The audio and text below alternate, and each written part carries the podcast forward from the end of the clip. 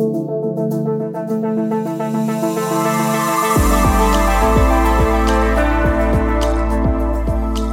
2020. La pandémie de Covid-19 déferle sur le monde. La France choisit un confinement strict pour limiter la propagation du virus. Chacun reste chez soi. Et parmi les peurs paniques, celle de ne pouvoir remplir son frigo n'est pas des moindres.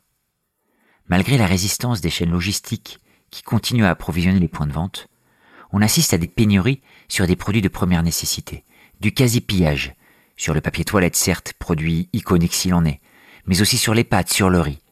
Pouvoir se nourrir redevient un besoin au sens primaire du terme, une pulsion bassement essentielle.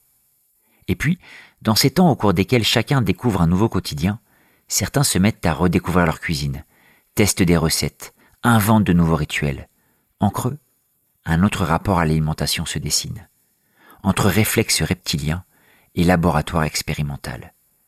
Nous explorons ces phénomènes avec William Ferchaki dans cet épisode de CrégoCast, Manger en temps de crise.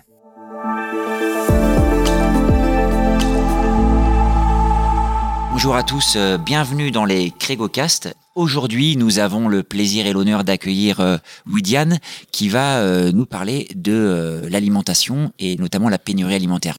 Widiane, bonjour. bonjour. justement, pour commencer, tu pourrais te présenter en quelques mots? Oui, bonjour.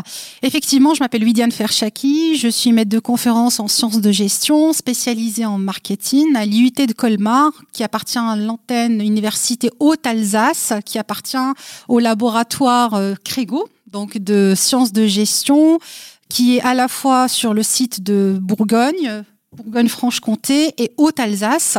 Et donc, je m'intéresse aux problématiques, euh, je dirais, de santé au sens large, de par euh, ma thèse, qui a été une thèse en sciences de gestion et en marketing, euh, soutenue à l'IAE de Lyon en 2016 sur les problématiques de médicaments génériques. Et je m'intéresse vraiment aux problématiques de comportement de consommation santé. Et donc, il se trouve que maintenant, je travaille sur l'alimentation, entre autres, avec un, un appel à projet de la Fondation Nestlé. L'appel à projet daté de 2019, donc pour vous dire, on était vraiment juste avant le, confinement. Et l'appel à projet consistait à savoir quelles sont les pratiques alimentaires à l'ère euh, du digital. Et donc, on avait commencé à préparer une petite euh, étude quantitative, c'est-à-dire commencer à, à, voir un peu, quantifier les comportements alimentaires. Et il se trouve que là, vous vous rappelez, euh, voilà, hein, Jean-Baptiste le disait, avec la crise, avec le confinement de mars 2020, et on s'est dit mais qu'est-ce qu'on fait? Donc c'était panique à bord parce que tout était prêt, et on n'avait pas le droit ni de se déplacer, ni euh, donc euh, de faire des ordres de mission, etc. Donc on a dit ben on va travailler sur une étude qualitative, c'est-à-dire on va interroger euh, des personnes pour comprendre en profondeur bah, qu'est-ce qui a peut-être changé, parce que c'était vraiment en mars 2020, leur pratique. Vous vous rappelez, hein, les repas, on n'avait plus de resto, plus euh, de cuisine, on dire, pour euh, la cantine, euh, pour le professionnel. Et donc là, on s'est dit qu'il se passe quelque chose. Donc on s'était dit, on interroge des personnes avec soit des visios, parce que c'était aussi l'époque des visios, ou peut-être avec des coups de fil. Donc voilà l'idée, l'émergence de l'appel à projet. En fait, quand tu, euh, quand tu nous parles un peu de, de, de toute, ce, de toute cette recherche, effectivement, on était confinés chez soi. Et alors, ça s'est... Euh, ça s'est passé comment? Est-ce que tu as des, des, anecdotes, des histoires? Parce que c'est quand même une, une, recherche un peu spécifique dans ton salon, sur ton canapé, à interroger des gens. Est-ce qu'il y a des, as des souvenirs? Ça fait trois ans, mais quand même. Alors, ça fait trois ans. C'est vrai que c'est à la fois long et à la fois court. Mais c'est vrai que euh, quand j'ai pensé à interroger des personnes, déjà comment les interroger? Parce qu'on était confinés, on n'avait pas la, euh, le droit de se déplacer. Les anecdotes, c'est j'avais, on dirait, deux types de personnes, soit des personnes qui n'avaient pas du tout le temps pour euh, voilà m'accorder pour répondre à des questions parce qu'on était vraiment en plein confinement télétravail, les enfants à la maison, les pratiques, ou des personnes justement qui avaient besoin de parler, de partager, ils avaient le temps, pour justement discuter. Et donc j'avais ces deux personnes, ces deux, je dirais, populations de personnes. Soit ils avaient le temps à m'accorder, mais voire même pour partager du vécu, voire même me demander est-ce que vous avez la réponse à la question Qu'est-ce qu'on va manger? Je disais, euh, moi, je n'ai pas la réponse à la question. Moi, je suis plutôt là pour comprendre ce qui se passe maintenant et peut-être se projeter euh, dans l'avenir avec le mot projeter entre des guillemets. Donc quelques anecdotes, oui, j'avais des personnes qui me disaient déjà, euh, moi, j'arrive plus maintenant à savoir qu'est-ce que je vais faire pour demain. Donc pour réfléchir à quoi m'alimenter aussi ma petite famille, peut-être j'ai besoin maintenant de sortir, hein, d'affranchir cette porte, c'est-à-dire sortir de la maison. J'ai changé vraiment mes habitudes. Il y en a qui avaient aussi euh, des besoins particuliers, par exemple, de faire les courses euh, peut-être la semaine ou au mois. Et donc là, ils ont vraiment changé. Mais là, peut-être qu'on va y revenir euh, plus tard dans la dans une deuxième partie de la discussion. et, le digital, qui était un élément essentiel du projet à la base, euh, et ça a, dû évoluer du coup avec le confinement. Comment le digital euh, a pu aider finalement dans ce contexte les personnes que vous aviez interrogées? Alors, vous avez vraiment employé le bon mot, c'est-à-dire aider. C'est-à-dire vraiment le digital, par exemple, en parlant des courses, des courses sur, par exemple, du drive ou des courses sur Internet, du e-commerce, comme on appelle ça. Ça a été vraiment, je dirais, de l'aide, c'est-à-dire, je n'ai pas à faire ma petite attestation, je commande, j'ai la livraison, ou peut-être je vais aussi faire le click and collect, c'est-à-dire je commande et je vais retirer au magasin. Donc c'était vraiment le digital, un accélérateur des pratiques alimentaires qui ont été déjà observées dans le passé. Certains aussi ont découvert, entre guillemets, les courses en ligne, c'est-à-dire ils étaient freinés parce qu'ils avaient besoin de regarder, de toucher, alors que là, on n'avait plus cette possibilité-là. Donc c'était peut-être une opportunité pour euh, l'avenir de peut-être de commander en ligne. Donc là, c'était ça le digital dans, on va dire, la globalité. Donc c'est un accélérateur, hein, si je comprends bien. Est-ce qu'il y a eu des phénomènes d'entraide entre euh, consommateurs, je sais pas, qui manquent d'inspiration sur euh, que cuisiner, etc. Alors tout à fait, il y avait des, des, des je ne sais pas si vous vous rappelez, hein, des sites, des blogs sur les réseaux aussi sociaux, des phénomènes d'entraide même entre voisins, entre quartiers. Alors je ne sais pas, moi, pour la personne, euh, voilà, je, je, me suis dit, je vais aller regarder ce qui se passe dans mon quartier. Mais donc, je me suis abonnée euh, sur Facebook, à un, groupe sur le quartier. Je suis encore, euh, voilà, abonnée. C'est comme ça que j'ai pu découvrir un petit la communauté, donc mmh. l'entraide entre voisins et peut-être aussi l'entraide aussi, parce que rappelez-vous, on était sur des moments où c'était anxieux, c'était stressant, peut-être de dire et à l'époque, on ne savait pas où se trouvaient peut-être des masques, des gels hydroalcooliques, etc. Donc il n'y avait pas que la dimension alimentaire. Là, on avait aussi ouvert à l'autre dimension qui était sanitaire et aussi euh, alimentaire, de par aussi l'entraide. Qui a trouvé un masque, qui a trouvé un gel, etc. Voilà.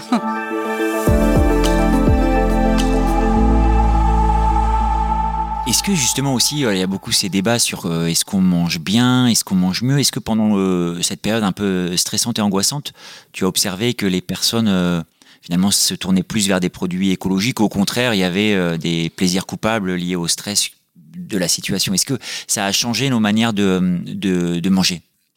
Alors, ça a changé notre manière de manger, mais encore une fois, à nuancer. Parce que l'étude, en tout cas qualitative, nous a fait euh, montrer, les résultats ont montré qu'il y avait trois types de personnes. Donc effectivement, les personnes qui cherchaient à manger donc sain, manger avec euh, donc le, du local, du bio, consommation responsable en général, on les retrouvait. C'est ce qu'on avait appelé aussi dans notre étude les adeptes responsables, c'est-à-dire ils étaient déjà adeptes de ces pratiques, manger sain, manger euh, donc bio et aussi euh, peut-être tendance à tout ce qui est fidélisation ou peut-être aux pratiques avant Covid. Et à l'inverse, on avait malheureusement des personnes qui n'avaient pas non plus les moyens. On ne parle pas que de la dimension du temps, les moyens aussi pour acheter bio, parce que quand on dit acheter bio, on est sur euh, voilà des, des, produits plus chers et des produits aussi bien entendu euh, pas accessibles à, tout le monde. Donc là, on avait appelé ça les, les cette personne-là ou cette population des modestes de par leur consommation. Euh, responsables, mais qui, qui, qui, sont bien entendu sensibles à cette consommation, je dirais, bio et responsable en général. Et entre les deux, la population qui nous intéresse et qui nous intéresse encore d'actualité, ce sont les néoflexis, résilients parce qu'ils sont à la fois responsables mais résilients, parce qu'ils sont partagés entre la consommation responsable pendant euh, le premier confinement, voire même le deuxième, voire même le troisième. Hein, vous vous rappelez, on a eu trois confinements. mais ils étaient résilients et flexibles parce que de par aussi leur budget, le temps aussi accordé à, à leur alimentation, les déterminants, si vous voulez, de leur résilience, c'est-à-dire comment faire face à ces produits chers, étaient différents en fonction des catégories sociales et aussi euh, de leur profil socio-économique et aussi, j'insiste là-dessus, les pratiques alimentaires observées avant le confinement. Donc on est vraiment sur, je dirais, un mix entre les adeptes responsables, les modestes, et donc la catégorie qui nous intéresse aussi en recherche, et la catégorie néophlexie responsable et résilient. Résilient, pardon. Alors justement, euh, tu parles de, résilience, de consommateurs résilients. Euh, qu'est-ce que ce travail que vous avez réalisé euh, peut nous apprendre finalement sur les, la capacité des consommateurs à encaisser des, chocs? Donc à l'époque, c'était le, le, Covid. Mais depuis, on en a eu d'autres, la guerre en Ukraine par exemple, avec l'inflation qui l'accompagne. Qu'est-ce qu'on peut retirer finalement de, de vos travaux? Très bonne question. Effectivement, maintenant, ce qu'on peut retirer, parce que là, je rejoins la conclusion que j'avais aussi euh, réalisée au début donc du premier confinement, voire même à la fin de cette crise Covid. Hein, J'entends, c'était où on va aller, c'est-à-dire est-ce que cette crise va être un accélérateur des pratiques, des tendances, ou on va revenir tout simplement au monde d'avant? Il se trouve que là, on a deux temps. On a le monde d'avant qui est revenu petit à petit. Et là, j'inscris un petit peu la temporalité entre 2021 2022, alors que là, il se trouve qu'on est en 2023. Vous l'avez dit à très juste titre. Maintenant, la problématique est inversée, je dirais. Avant, on avait les produits, on n'avait pas une crise d'approvisionnement. Ce sont les consommateurs qui sont allés, je dirais, accélérer cette pénurie avec, vous l'avez dit aussi en début hein, d'introduction, les pâtes, les papiers toilettes, jusqu'à maintenant, on ne comprend pas. Alors que je dirais maintenant, on est plutôt avec la crise en Ukraine, la crise du pouvoir de, de l'inflation, du pouvoir aussi d'achat. La, la, je dirais la, la crise est inversée parce que là, on a une problématique d'approvisionnement. On a tous connu hein, l'huile d'olive, on est aussi à Dijon, la moutarde de Dijon, l'huile de tournesol. Maintenant, je dirais la problématique est peut-être une problématique d'approvisionnement et peut-être qu'il faudrait retenir maintenant, ce sont peut-être les, cette catégorie-là, je, disais les néoflexi résilients consommateurs. Il faudra peut-être aller chercher à creuser qu'est-ce qui a fait qu'ils étaient résilients pour faire face. Donc d'abord, il y avait le budget, il y avait le temps. Et maintenant, peut-être rajouter une autre variable, c'est l'approvisionnement. Est-ce qu'on a suffisamment euh, de, de produits alimentaires ou voire même de produits non alimentaires? Donc pour résumer, peut-être pour faire face, oui, peut-être chercher à la source, hein, maintenant, le pouvoir euh, des agroalimentaires, des distributeurs et aussi des pouvoirs publics, hein, parce que vous rappelez aussi de la politique, le panier euh, anti-inflation. D'ailleurs, il n'a jamais connu autant de succès, euh, ce panier-là. On a entendu hier, par exemple, j'ai entendu hier à la radio que euh, maintenant on risque la pénurie à cause de ces euh, paniers anti-inflation. Donc voilà, pour résumer, peut-être la tendance est un peu inversée. Avant, on n'avait pas une problématique d'approvisionnement. Voilà, mais maintenant, on a une problématique d'approvisionnement. Voilà, pour résumer un petit peu les propos.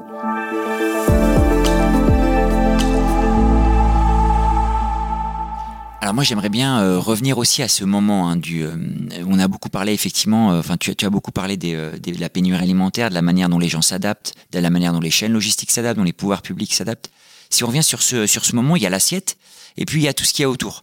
Et tout ce qu'il y a autour, c'est on parle beaucoup aujourd'hui d'une de moments de, de, consommation qui sont euh, alimentaires qui sont réduits où les gens prennent de moins en moins de temps pour euh, pour manger, de moins en moins de temps pour se retrouver et manger. Donc la notion de de, de, de convivialité finalement elle a tendance à, diminuer. Est-ce que pendant le confinement euh, il y a eu les apéros Zoom, tu dis tu parlais des réseaux entre voisins. Est-ce que ça a changé nos manières de euh, de consommer l'alimentation?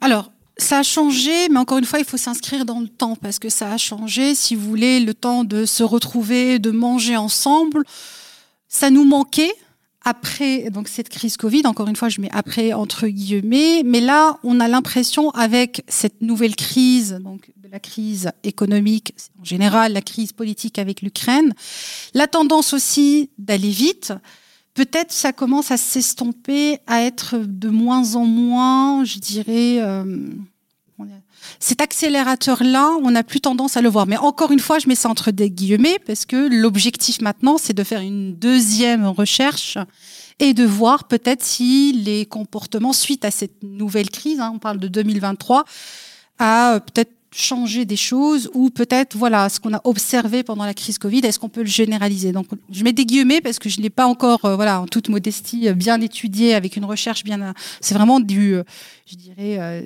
de l'observation voilà participante et non participante mais pas suite à des entretiens bien approfondis voire même une étude quantitative. Alors tu, tu évoques la, suite du projet. Euh, déjà sur la base de ce que vous avez réalisé, Est-ce qu'il y a des, pistes ou des recommandations qui pourraient être faites Alors peut-être à des grosses entreprises comme Nestlé avec qui vous avez travaillé, mais aussi peut-être à des, à des distributeurs ou à des marques un petit peu plus modestes. Qu'est-ce qu'elles peuvent en retirer finalement? Qu'est-ce qu'on peut leur conseiller? Alors, encore une fois, je me base sur l'étude qualitative qui a permis d'émerger, de faire émerger trois, donc euh, encore une fois, populations, trois catégories de consommateurs. Tout dépend de la catégorie de consommateurs. Je m'explique. Pour les adeptes responsables, les adeptes de cette pratique ou de ces pratiques alimentaires avant la Covid, on était vraiment sensibilisés, enfin les, personnes hein, bien sûr disaient qu'on était vraiment sensibilisés à cette pratique donc consommation responsable, bio, santé, et aussi vraiment responsable vis-à-vis de l'environnement. Pour cette catégorie-là, je pense que les leviers sont vraiment au vert, ou c'est les indicateurs sont au vert pour l'industrie agroalimentaire, pour les pouvoirs publics. Je pense que là, l'enjeu majeur, c'est vraiment pour encore une fois, cette catégorie néo-flexi responsable, parce qu'ils peuvent à la fois basculer du côté adepte responsable voire même de l'autre côté, je dirais un peu obscur, malheureusement, des modestes, avec le pouvoir d'achat, là encore une fois, la problématique, donc on parlait tout à l'heure des paniers euh, anti-inflation, peut-être qu'ils peuvent, encore une fois, je ne sais pas si vous avez vu les chiffres, hein, les tendances des produits bio à la baisse en 2022, en 2023 j'ai peut-être euh, un, verbatim, c'est-à-dire un mot qui émerge des résultats, par exemple. Est-ce que moi, je n'ai plus maintenant le budget pour, par exemple, faire euh, des courses pour ma famille? Je vais peut-être me diriger vers des produits moins chers, vers des produits de marque de distributeurs, au lieu d'aller vers des produits bio qui commencent aussi à, être de plus en plus chers. Donc voilà, peut-être qu'il faut travailler sur cette catégorie très intéressante flexi responsable, parce que qui dit flexi peuvent balancer du, enfin, du côté euh, obscur, voire même du côté euh, des adeptes responsables. Tout dépend, encore une fois, de la stratégie aussi euh, des pouvoirs publics, parce qu'on parle aussi des distributeurs et aussi des pouvoirs de négociation. Et là, on rentre dans d'autres thématiques qui nous intéressent moins en, marketing, en comportement du consommateur, parce qu'on relève de la stratégie, euh, voilà, de, la décision, du pouvoir aussi euh, de décision, de négociation, qui nous intéresse moins. En tout cas, nous, on s'intéresse plutôt au comportement du consommateur. Pour résumer, je pense que tout dépend de la catégorie, euh, encore une fois, qui a émergé lors du confinement.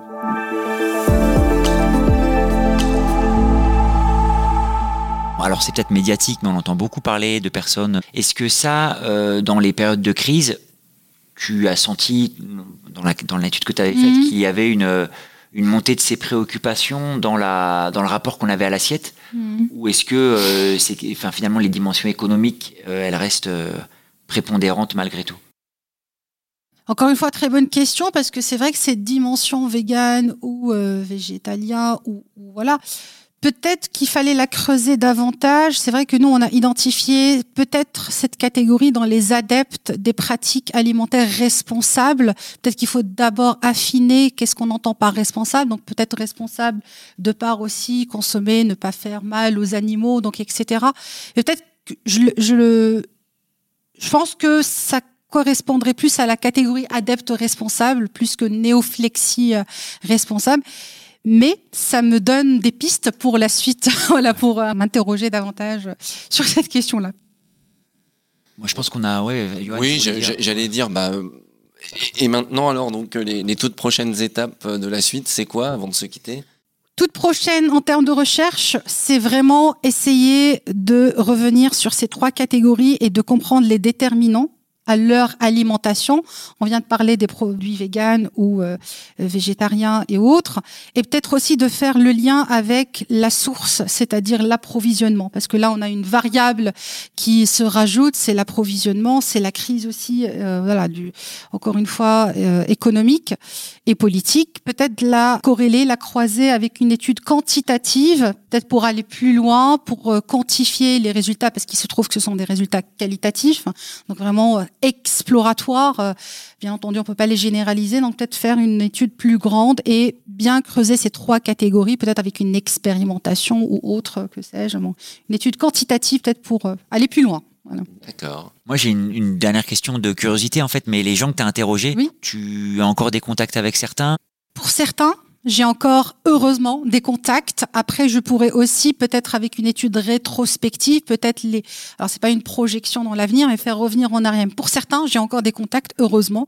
Donc, je pourrais encore revenir vers eux et faire un avant-après, euh, si vous voulez. Parce que c'est vrai que c'est très intéressant de voir euh, pour ces personnes-là, est-ce que ça a changé quelque chose dans le long terme avec peut-être une quasi-étude longitudinale, alors que ce n'est pas une étude longitudinale à la base, parce que je vous rappelle encore une fois, qu'à l'époque, on voulait juste sortir de cette crise, alors que là, on a une nouvelle crise qui, voilà, qui commence avec d'autres, je dirais, dimensions. Voilà. Mmh.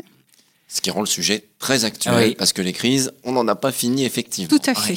Les crises et l'alimentation, euh, ce n'est que le début. En tout cas, William Ferchaki, merci beaucoup. Merci beaucoup. Si vous souhaitez en savoir plus sur le travail de William et de ses collègues, je vous invite euh, à vous procurer l'ouvrage euh, Mutation sociétale et organisation, édition EMS. Dans son chapitre 20, vous pourrez lire donc le chapitre coécrit par William de la résilience organisationnelle à la résilience du consommateur en période de crise sanitaire. Ça vous permettra d'aller plus loin sur la typologie dont elle nous a parlé, mais aussi d'en savoir plus sur la résilience des organisations et comment les, les consommateurs peuvent aider les organisations à se sortir de ces périodes difficiles de crise.